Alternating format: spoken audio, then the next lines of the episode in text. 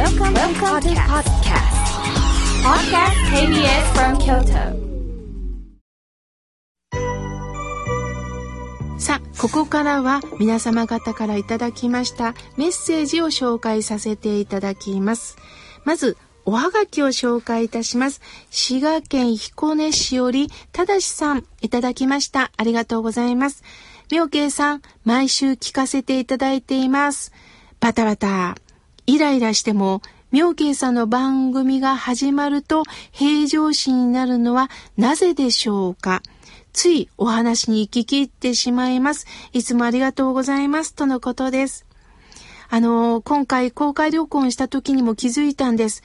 屋外での一応イベントですから、なんかイベントで法話をするのもなぁと思ったんですが、一瞬皆さんシーンとなってね、聞いてくださったんです。どこか私たちの中には自分を回復したい、自分を取り戻したいっていう気持ちがあるんだと思います。昔の方はお内仏の前に座れって言ってました。仏さんを拝む前に一回ここ座れ座って心を落ち着かせろという意味があるんですよね。ですから、たださんもきっと落ち着いてもう一度自分の心を回復したいというお気持ちがあるんでしょうね。まあ、それがこのラジオであれば本当に私はこの番組をさせてもらってよかったなと思っております。大切なことに気づかせていただきました。ありがとうございます。さあ、続いての、えー、メッセージ。あんみつこと、えー、村井智子さんよりいただきました。妙慶さん、あんみつです。いつも番組を楽しみにしております。寒暖の差が激しいですよね。お元気でしょうか、えー、私ながらに、えー、もやもやすることがあります。なんだか自分自身になんか嫌なことがあったり、また嫌なことに遭遇したりもします。どうしたら心が笑顔になれますかね？とのことです。そうですね。私たちは一番の悩み、人間関係です。気の合う人もいますが、なかなか反りの合わない人も正直言っています。だけど気の合う人同士で付き合うことはできません。そんな都合のいいね、生き方ってできません。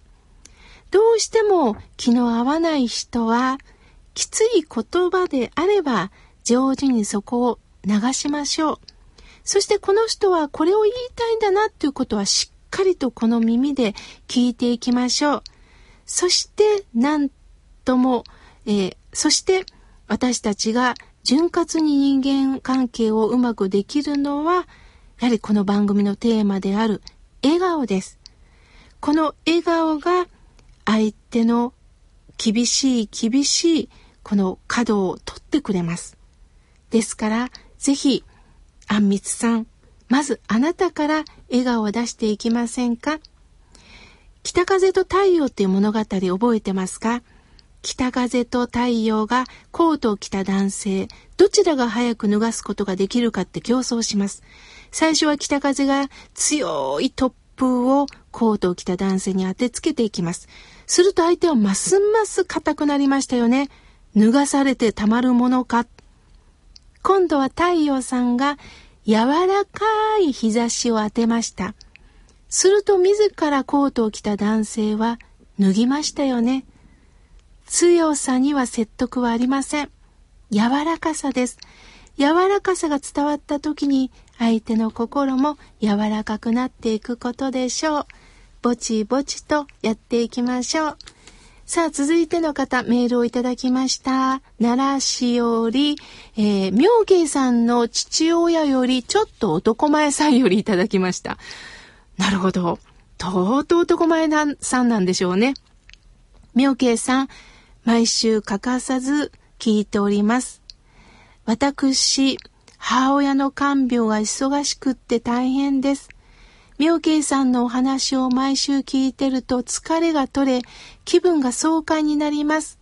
これからは私の大好きなイムレイさんの肉まん、豚まんをいただきながら乗り越えます。末永く放送を続けてくださいね、とのことです。あありがとうございます。嬉しい嬉しいメッセージです。本当ですね。本当にこう介護をしながら、本当に心が折れそうになることもあると思います。男前さん、よくやっておられますね。しかし、母親の手のぬくもりをいつまで感じることができますかね。お世話させていただくうちです。どうかどうか辛い時にはしっかりお母さんの手を握りながら、お母ちゃんあったかいと思いながら、こうしてお世話させてもらってます。母ちゃん目の前で生きてくれてます。その気持ちで、どうかどうか、1分1秒、お話しなさってください。そしてその疲れを井村さんの肉まんが支えてくれると思います。これからもどうか男前さんよろしくお願いいたします。さあ、続いての方です。メールをいただきました。えー、福井市より、はるさん、ありがとうございます。妙慶さん、えー、私は井村屋の商品が当たったのに気づかずに、えー、やっと今返事をさせていただきました。スタッフの皆さんにもわざわざね、返事をしてくださいました。はるさんありがとうございます。そして、妙慶さん、えー、築地本願寺で妙慶さんとひなたか子さんの共演。私は仕事を休んで行きました。まだまだその時の余韻に浸っております。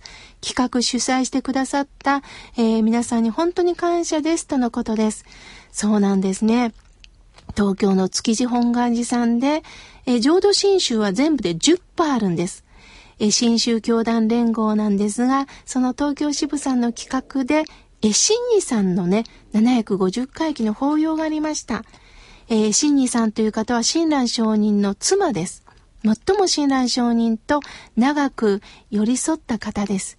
その方の法要があり、私が法話をさせていただきました。そして、高田派からひなたか子さんが歌を歌ってくれたんです。